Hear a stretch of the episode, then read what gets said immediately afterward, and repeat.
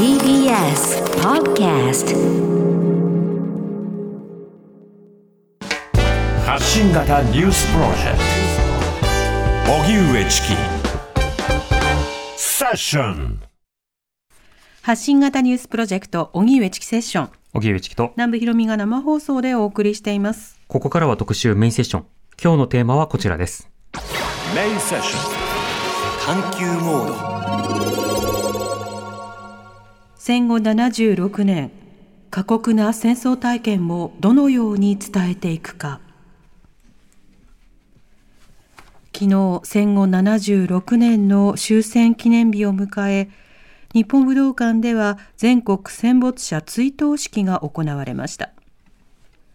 これまでセッションでは戦争体験や被爆体験の継承をテーマに扱ってきましたが、今日は中国残留婦人や残留孤児など200人以上の過酷な戦争体験の証言を集めてきた藤沼敏子さんと共に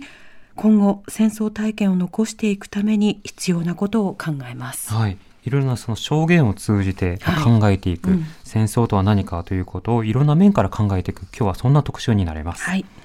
それでは今日のゲストをご紹介します。これまで中国残留孤児や中国残留婦人など200名を超える方々へインタビューをしてきた藤沼敏子さん、リモートでのご出演です。よろしくお願いいたします。藤沼です。よろしくお願いいたします。お願いします。えー藤沼さんは1990年頃埼玉県で在留外国人を支援する日本語講座のコーディネーターをしていた時に中国残留婦人の方と出会い日本語教育から中国帰国者の福祉問題に関心が移り大学院に進学。その後上智社会福祉専門学校植草短大などで非常勤講師を務めます。これまで中国残留孤児、残留婦人、満蒙開拓団やサハリン残留者など200人を超える方々にインタビューを行っています。主な著書に、不条理を生き貫いて、34人の中国残留婦人たち。あの戦争さえなかったら62人の中国残留孤児たち。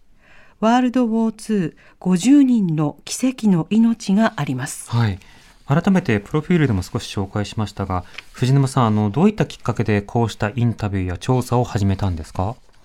はい。あの、今ご紹介にありましたように、日本語講座のコーディネーターをしていた時に、中国残留婦人の方と知り合って、あの、その方と深く関わるようになったんですね。うん。ご自宅に伺うと、例えばお風呂、非常に古い第二種県営住宅だったり、町営住宅だったりして、あの、むき出しのお風呂、コンクリートの張った洗い場のないお風呂があったりとか、あの、非常に貧しい、貧しいという言葉が良くないんですけども、あの、住宅状況も非常に悪くて、その中で本当に、あの、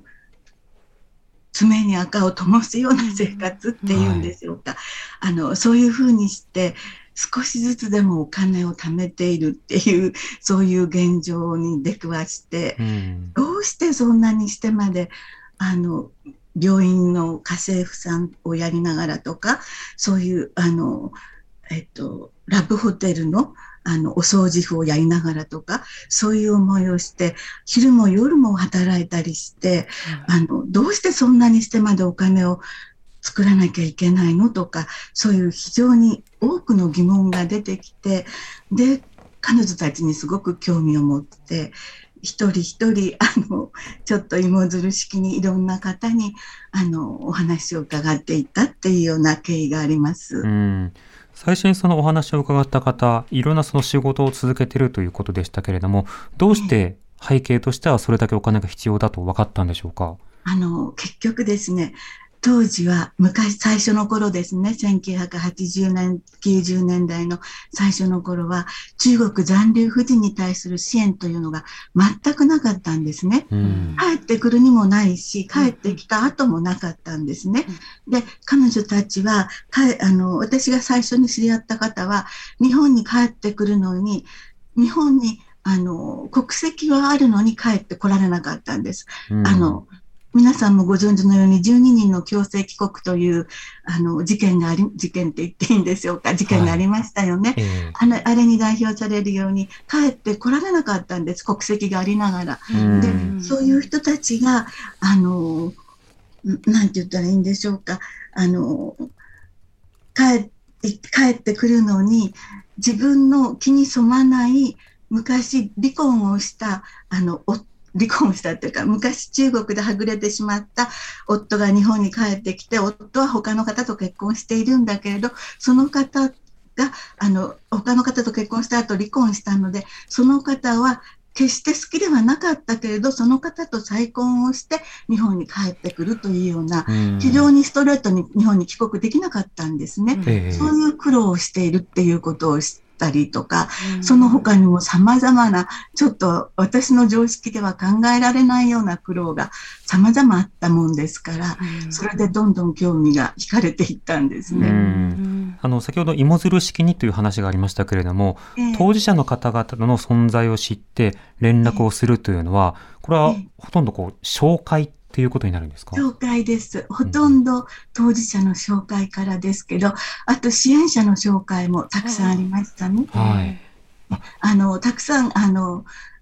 えーなんでしょう、NPO とか、あの、帰国支援、あの、最初の頃は、とにかく日本に帰ってくることを支援する団体が多かったんですね。うん。で、その後は定着支援に、あの、ボランティア団体も変わっていきましたけど、ええ最初の頃はとにかくどこにいるのかそういうのを探し出して日本に帰ってきたいならあの帰ってこられるような道筋を作ろうということで国やあの国レベルで何もしないことを民間団体が最初はやっていたんです。うん、なるほど。それで朝日新聞などがあのちょっとキャンペーンのようにして取り上げるようになってから少しずつ世論も動いてまたあの第一の子が放送されたりしてはい。少しずつ世論が変わっていきましたけれど、最初の頃のあの残留婦人は本当にひどかったですね。うん。そういった中で藤沼さんが聞き取りやってるよっていうようなことが、例えばそのええチラチラ表に出たり、人づてでこう伝わったりすると、あ、じゃあ知ってるよ、この人いるよっていうことが、そうですね。そういう伝わってきたんですねました。うんまた支援者の方が紹介してくださるということもありました。うんあと日本語教室関係の方ですとか、うん。その方にご協力いただきました。はい。あの、これまで本当にたくさんの方の証言を書籍にまとめておられねて、え出版活動もされています。あの、これ収録されたインタビューはアーカアーカイブで見られるんですか？あの、そうですね。ホームページを作っておりまして、はい。アーカイブス中国残留孤児、残留婦人の証言ということで、今現在多分176名の方が出てると思いますが、うんあの、その他に YouTube にもあったり、あと、あの、限定公開という形で、はい。ご家族や遺族の方から、あの、公開してほしくないという希望の方もおりますので、あの、そういう方もたくさんおります。うん今日はですね、藤沼さんがこれまでインタビューされてきた方々のお話、その一部をご紹介しながらお話を伺っていきたいと思います。はい。では早速お一方目のお話から、えー中国残留婦人の母と言われた中島達さんのお話です。昭和15年に父と母と姉妹5人と家族7人で満州に行ったんですよ。その時は15歳です。高等科2年卒業してすぐ3月行きました。父が村の役員をしてて、満州行って視察して帰ってきて、満州はいいところだって皆さんに勧めて歩いたんです。満州に行って看護婦さんの養成所に入ったんですよね。昭和16年にね、この養成所に2年間通って看護師さんの資格を取って、そして昭和18年の8月に開拓団の診療所で看護婦として働いていたんです。その時に終戦になったの。団長さんが現地の人と仲良くするようにと言っとったから暴動は起きんかった。そのことが一番大事なことだったと思います。それどこじゃない中国の人がね、クーリーが二人おったんですけど、家へ来てね、どこ行くんだ？行く先がわからないのに、ここおればいいって言うんですよ。そいでね、ここにおるともうソ連軍が入ってきて、殺されちゃうかもしらん。命令の通りに駅に行くんだって言ったら、行くとこなかったらまた戻っといなって言ったの。5人で結局は逃避行が始まったの。大政の収容所には9月4日に着いたの。そしたら団長さんがね、皆さん元気な人は一日も早く日本に帰ってくださいって言った。みんな力を落としちゃってね、もう本当に泣きましたよ。初めて終戦を知った。9月4日になってソ連の兵隊が日本は負けたって。それを聞いたからもう力が落ちちゃった。みんなね、地に伏せて泣いた人もおるし、これから先はどうしたらいいか、もう涼しいでしょう。ほで、妹一人亡くなったの。一番小さい2歳の子が11月亡くなってね。かわいそうだったけどね。その子を畑に置いてくるんだに。広い畑の真ん中へ。そうするとね、次の人が亡くなると、その上に積む。こんなに山になっちゃって、3月いっぱいですごい死体の山。4000人が亡くなったの。法制の収容所で。今、慰霊碑が立っとるけどね。そして今度は列車が通っていたので、法典まで列車に乗してもらって行ったの。日本人がいっぱいいるの。日本へ帰りたいっていう人ばっかり。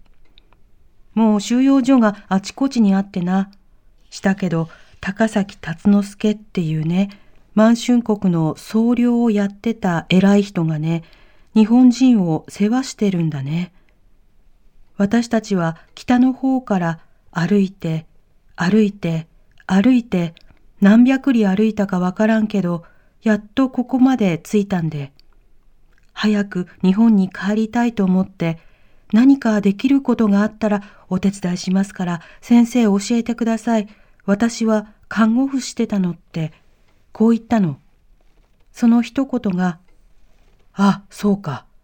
それじゃな、ここに孤児がいっぱいいるで。十箇所にね、400人くらいいるって言った。その時、400人ってびっくりしちゃってな。行ってみてくるようにって言うからね。行ってみたらね、骨皮。みんなこんなに元気のない表情になっちゃって、こんな子供を預かってもね、もし列車の中で亡くなりゃ困るって言ったら、ここにおっても亡くなる、毎日。だから亡くなるのはしょうがない。そいじゃ列車を出すでって。中島達さんのインタビューの様子を抜粋して紹介しました。はい。はい。あの、藤沼さん、この中島さんという方、より詳しく伺ってもいいですか？どういった方なんでしょうか？そうですね。あの、今紹介にあったように、あの、まず、えー、安岡村帰国第一号って言われているんですね。はい、それで、あの、看護婦さんで保健婦さんでもあったので、帰ってきてからは、あの、長い間、あの、ま、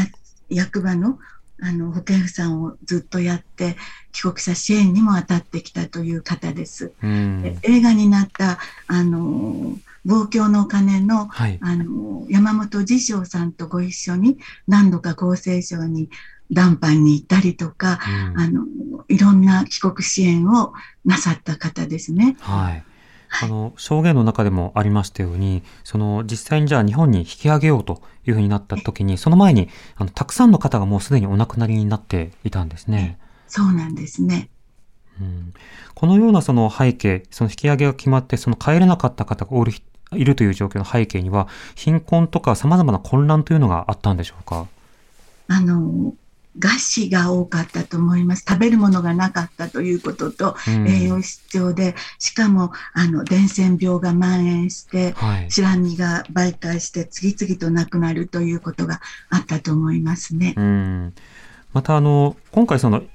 朗読のところでは紹介してないですけれども、実際ソ連兵がやってきたとなると、本当に身の危険を感じたり、金品を奪われたりということで、様々もう気の身気のまま逃げたとしても、本当に危ないような状況だったんですね。そうなんですね。それで、あのほ法政と読むんですけど、はいあの法法政政の収容所に残るか、あるいは、あの、元いた開拓団に、あの、中国人のクーリーも優しかったから、クーリーがきっと世話してくれるから戻ろうかっていうことで、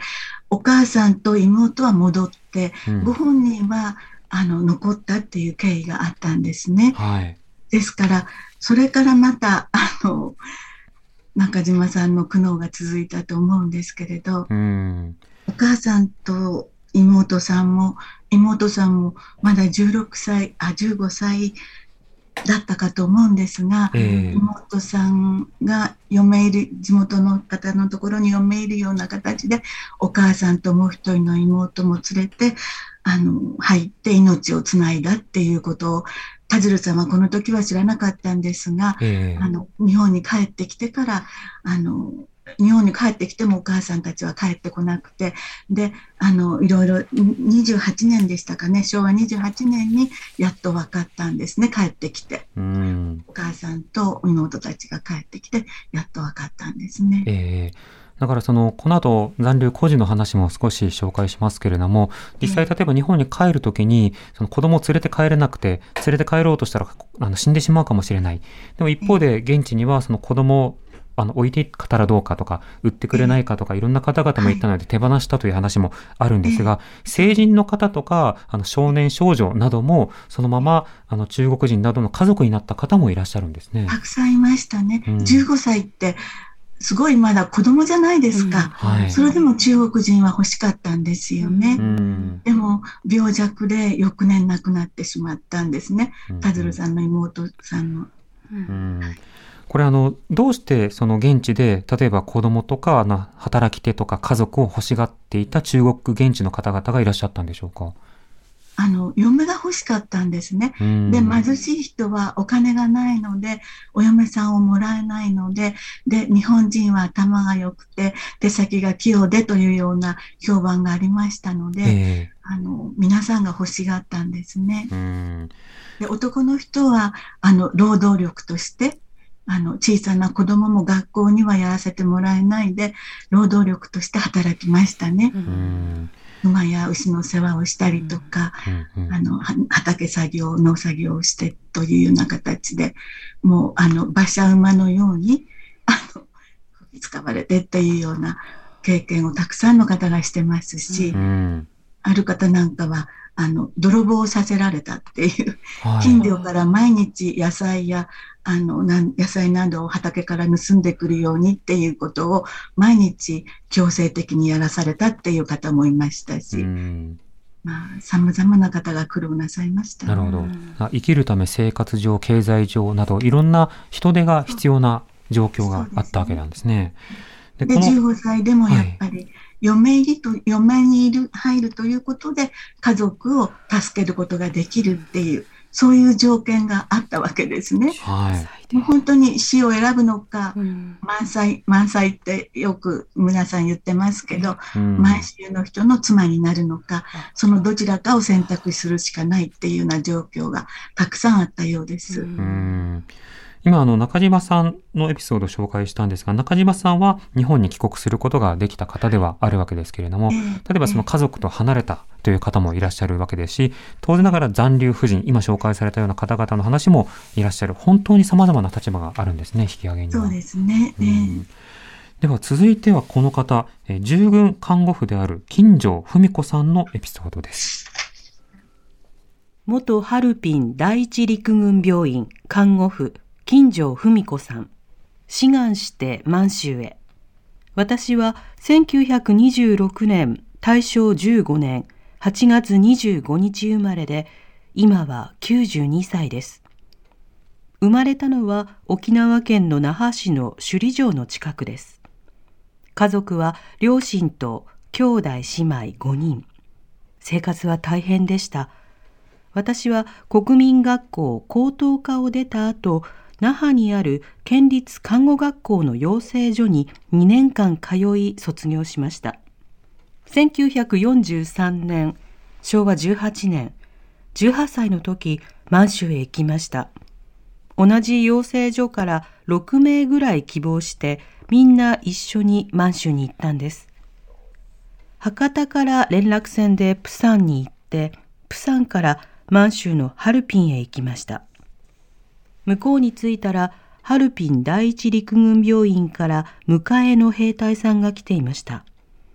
陸軍病院なので、陸軍看護婦として6名一緒に入りました。最初は2人組になって伝染病棟に勤務していました。ソ連から凍傷になった兵士や、腸チフスや赤痢になった兵士、そんな人が全部陸軍病院に来るんです。その人たちを伝染病棟に隔離して収容し、看護していました。患者さんが亡くなったら軍医さんに見てもらってから死後の処置。伝染病棟だから普通に亡くなった人と同様にはできません。綿みたいなのを詰めたりとかの死後の処置をちゃんとやって、着衣も着替えさせてから、最後にもう一度軍医さんが確認して、火葬場みたいなところに連れて行ってもらいました。この死後の処置が大変でしたね。これはすべて素手でやりました。だから、この病棟から出るときは、白衣も履物も全部着替えて消毒液でよく消毒してたんです。それで伝染病に感染した看護婦はいなかったです。そういうシステムはしっかりしてたんですね。またみんな日本の兵隊は天皇陛下万歳と叫んで死ぬと言いますけど、病院で亡くなる人は万歳とか言う人はいなくて静かに亡くなっていかれましたね。はい。従軍看護婦である金城文子さんのエピソードを紹介しました。この方は沖縄で生まれて、その後満州に行って、で、しかしながらその引き上げで、その後博多に戻ってくると。あ、プサンに行かれてですね。その後博多に戻ってくるというような経験をされていらっしゃいます。この従軍看護婦というのは、改めて藤沼さんどういったお仕事なんでしょうか？従軍看護婦というと、あの日赤の看護婦の代名詞のようにあの皆さん思っているかもしれませんがそうではなくていろんなあの看護婦の免許を持っていた方が志願して満州に行っていたんですね。はいえであのやっぱり亡くなった方もたくさんおりますしあのうんあの必要看護婦が必要になってくるにつれてその従軍看護婦の資格も入学資格もどんどん下げていったり年齢も下げていったりとかいうことがありましたね。えー、うんだからその従軍看護婦という立場だからこそ、よりその医療が必要な状態の人ですから、怪我されたり病気になったり、いろんな方々の医療状況をつぶさにこう見るような立場にいらっしゃったんですね。そうですね。うん。他にもその従軍看護婦の方や医師の方などにもインタビューをされたんですか？はい、もう一人、あの、あ、もうお二人ですけども、やはり同じ元ハルピン第一陸軍病院の看護師さんで、えー、赤松静江さんという方にも伺っております。はい。その方はどういったお仕事をなさってたんですか？えっと、その方もやはり、あの、元ハルピン第一陸軍病院で看護師をしながら、あの、教育隊といって、あの、いろんな看護師さんを教育するような役割を負っていたようですね。であのこの方から送られてきた写真の中にあの昭和18年夏平母といってあのひと夏731にいましたっていうようなあのインタビューがの内容があったんですが、えー、私がよく考えますに、これは731で生体実験などをやっていたわけではなくて、うん、731に勤めている職員のための診療所のようなものが近くにあって、えー、そこで働いていたのではないかっていうふうに私は何度も何度もあのインタビューを聞いたり読み返したりして考えているんですけれど。731部隊の方々の看護をされていたという方の話だったんですね。診療所があったのかなかったのか、あの文書でちょっとあの証明することは多分できないと思いますが、うん、多分そういったところがあって、そこで働いていたのではないかっていうのが私の見解です。うん、でもそういったあの前線などで様々にこう、まあ、いろんな各地であの看護の仕事をしていたような方々も当然引き上げの混乱に巻き込まれることになったんですよね。はい、そうですね。えそれで、あの、うちの近く、あ私が前住んでたところに、あの、青葉園というところがありまして、ええそこには、あの、えー21年の6月になってもソ連兵の蛮行が行われて、看護師さんが自決したっていうような事件があった、その日があ残っているんですね。ええで今月号の婦人公論に、あの、沢地久恵さんと上野千鶴子さんが対談していて、その中で沢地さんは、あの、ソ連兵の蛮行は、蛮行は、蛮行ってレイプや何かですね。うん。それは、あの、45年の2ヶ月ぐらいで終わったっておっしゃってるんですが、はい。いや、そんなことはないですよっていうのが私の見解なんですけれうん。ど、ちょっと、あの、そのことが、あの、この日からも明らかですし、ええやっぱり様々な方が経験してくると自分の経験が、あの、すべてのように思ってしまうかもしれませんが、うんいろんな経験をこう読んで積み重ねていくと、またいろんな、あの、ことが分かってくるのではないかとそう思います。ですね。だからたくさんの方々の証言、こうやって紹介することがはい重要だと思います。続きはまた5時台に伺います。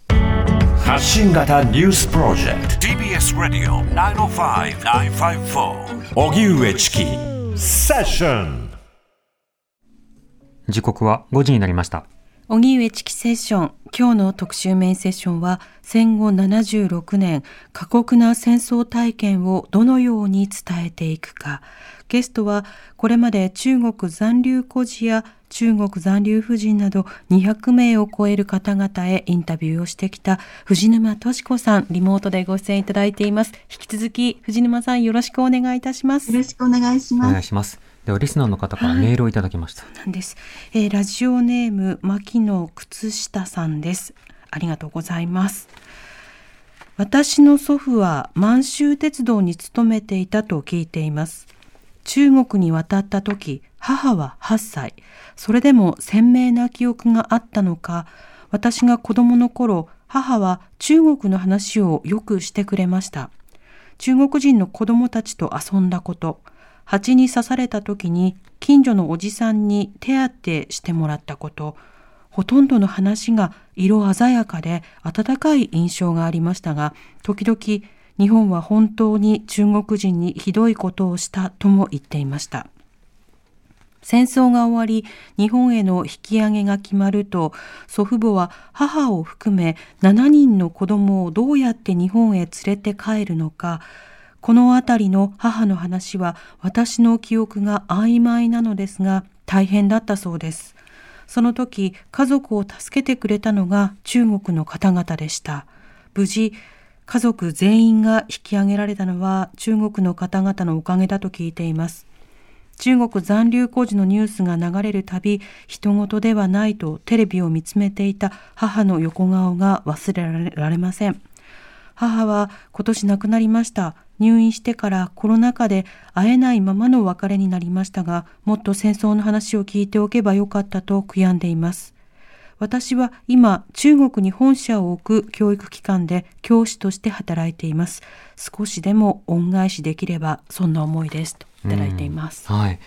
中国残留孤児に関する報道、あの、本当に盛んに行われて、はい機関事業とか様々なも取り上げられました。最近ではなかなかそうしたもののリアルタイムの情報というものは伝わりにくいところもあるかと思いますが、あの、藤沼さんは、あの、やはり、あの、当時、あの、帰宅、き機関事業であるとか、残留孤児に関するニュースというのは、よくご覧になったりしていましたか？あはい、そうですね。うんその当時というのは、その残留孤児のニュースが取り上げられることに力が入れられていた時期というのは、どういった論調で人々の受け止め方ってどういう感覚だったとお感じですか？えっと、その頃の新聞記事でびっくりしたのは、はい。例えば東北地方のあのある県などはあの県営団地のドアに中国人は中国に帰れって貼った張り紙を貼っていたりとか非常にあのなんて言うんでしょうか差別的な受け入れがたいようなそういったあの風潮がありましたね。うん。で親戚も結局帰ってきても困るとかあのあまり受け入れを歓迎しないようなそういうものもたくさんありましたね。うん。これあの、例えば抑留者であるとか、いろいろなその、時間が経ってから帰ってきた方に対する差別、あちこちで報告を聞くわけですけれども、その背景はなぜだとお感じですか？あの、日本は一時期1950、ん ?40、え、50年ぐらいですかね。反共、反共、反共産党の宣伝とかそういう法律なんかもできて、うん公務員とか鉄道員とかそういう人たちが、あの、ちょっと引っ張られるみたいな事件がありましたよね。はい。なんて言うんでしたっけ？ちょっと法律忘れましたけど、そういう、あの、反共政策なものがあったので、うん中国や、あの、もちろんシベリア抑留の方もそうですが、あの、そういった方たちに対して、あの、警戒心を持っていたんじゃないでしょうか。うん中国、帰国、中国残留孤児に対して刑事が張り付いていたっていうこともありました。うんうん私がインタビューした中で、谷さんという方が、そういう方でしたね。思想洗脳を受けて日本に害をなす存在なのだっていうような、ねあの抵抗感や恐怖感を持ってる人がいたということですか？そうですね。的確な言い方ですね。ありがとうございます。では、あの、続いてはですね、あの、えー元満蒙開拓少年義勇団のえー内田達夫さんという方のエピソードをあのお話しいただくんですけれども、この満蒙開拓少年義勇団というのはどういったものなんでしょうか？義勇軍だあったり、軍、あの、タイだったり、あの、結局。あの、中国で、あの、関東軍の他に軍がつくのはいらないっていうようなことで、日本では義勇軍っていうふうになってたんですが、中国に行ったらタイになったっていうような、あの、ことなんですけども、はい。あの、結局、あの、満蒙開拓団が思うように集まらないので、その補完として、あの、もっと若年層の10代の青少年を組織して、組織して満州に送り込もうというような、で、皆さんの義勇軍の訓練所はほとんどがソマン国境沿いにあるんですね。はい。ですから、あの、ソ連が攻め入った時の防衛の目的で、結局、あの、最前線のステージとして、あの、役割を担わされてたんじゃないかと思います。うん、これ、少年義勇隊となってますけれども、まあ、義勇軍だったり、その少年というのは何歳頃の方なんですか、えっと、14歳から、うん。えっと、19歳までだったでしょう。あ、21歳までいましたね。なるほど。はい、14歳から21歳までで、一番多かったのは、えー16歳ですね。うん。結局、あの、えー国民学校が終わって、その後の、あの、高等科が終わった人たちが、主なターゲットだったと思います。うん。その中に入っていたこの内田達夫さん、あの、どういった方なんですか？非常に気骨のある、あの、男気のある方で、あの、力もあり、あの、頭脳明晰で、あの、向こうでいろんな困難があっても、そういうのを、をあの、に立ち向かって、非常に、あの、働き者で頑張ってきた方ですね。うん。この方はインタビューの中でどういったことをお話しされてたんでしょうか？えっ、と、あの、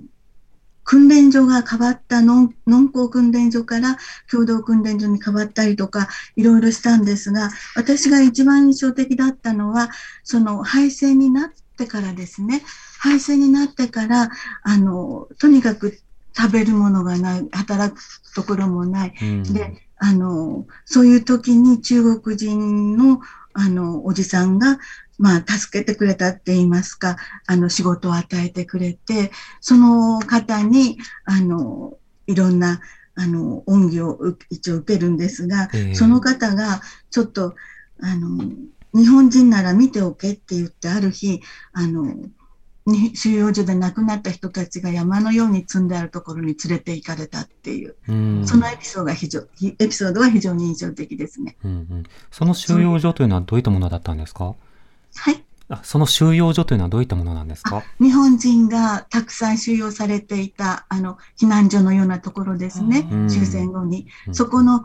人たちが集められて、死体の山ができているところに、あの、連れて行かれたわけですね。うん。で日本人ならこういう情景を見ておけって、その中国のおじさんが、もちろん親切心で言ってくれたんですよ。え彼は結局、あの、まん、えっ、と、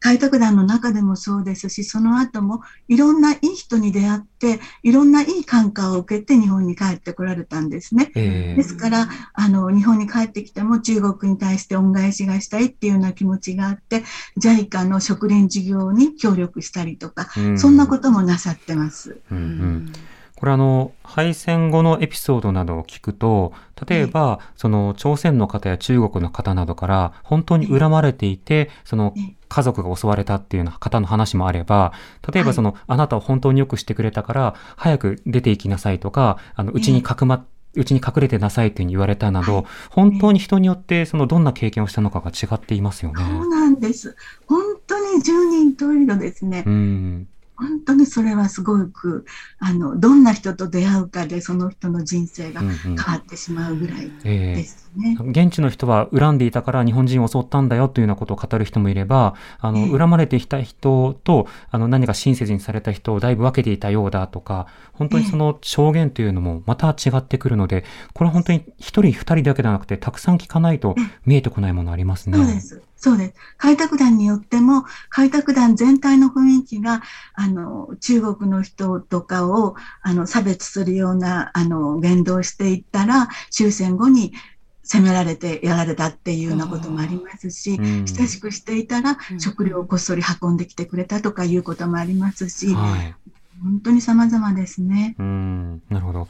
これ、あの、なかなか中国にいた時のお話というものを、あの、語りづらいという方もいらっしゃると思うんですね。あの、ツイッターで郊外の猫さんは、えー残留法人の基幹事業がしきりにテレビニュースで伝えられていた頃、身内が自分も一歩間違えたら残されていたかもしれないんだと号泣していました。亡くなるまで堅くなにその話は語ってくれませんでした。きっと思い出したくなかったんでしょうというような投稿をしていました。あの、藤沼さんには、あの、お話してくださった方たくさんいらっしゃると思うんですけれども、あの、中には話するのはちょっとという方もいらっしゃったんですか、はい、いましたし、うんあの、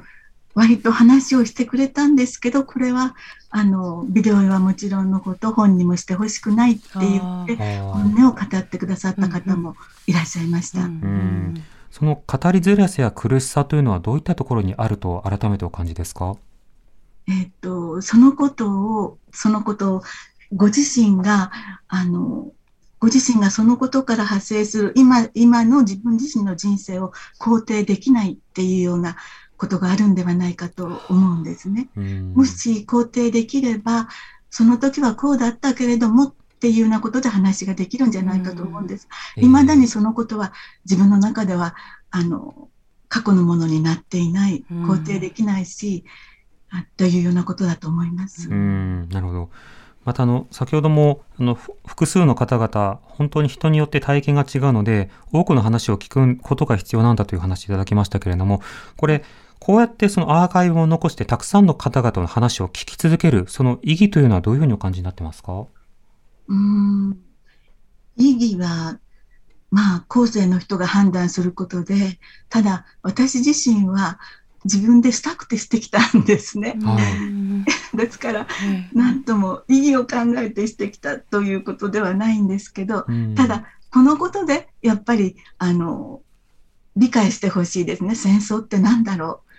っていうこと。し人が死ぬ、これほどたくさん人為的ではなくて戦争によって死ぬっていうことは何を意味してるんだろうっていうことから、政治や国や、あの、いろんなことを考えるきっかけになってくれればいいかなって思いますけど。うん、なるほど。またあの、今回、その、まあ、戦後ということで考えると、多くの方々の証言というものを今聞き取るということがより難しくなっていると思うんですが、この時間の経過についてはどうお感じですか？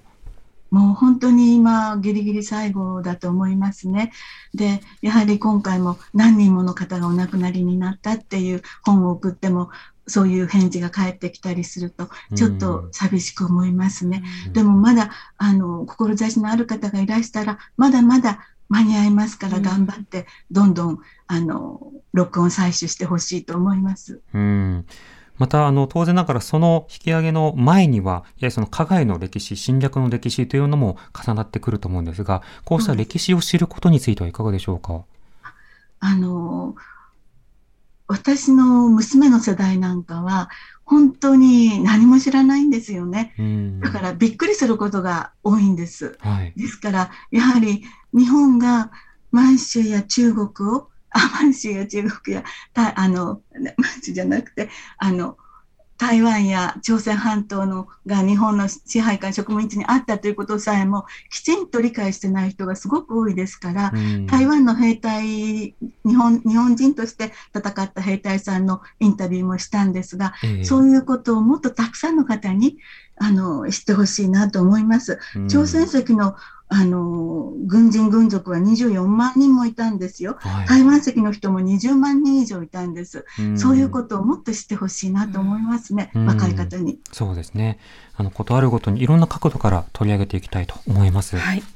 えー今日はこれまで中国残留孤児や中国残留婦人など200名を超える方々へインタビューをしてきた藤沼敏子さんにお話を伺いました。藤沼さん、今日は本当にありがとうございました。こちらこそどうもありがとうございました。ありがとうございました聞かせてください。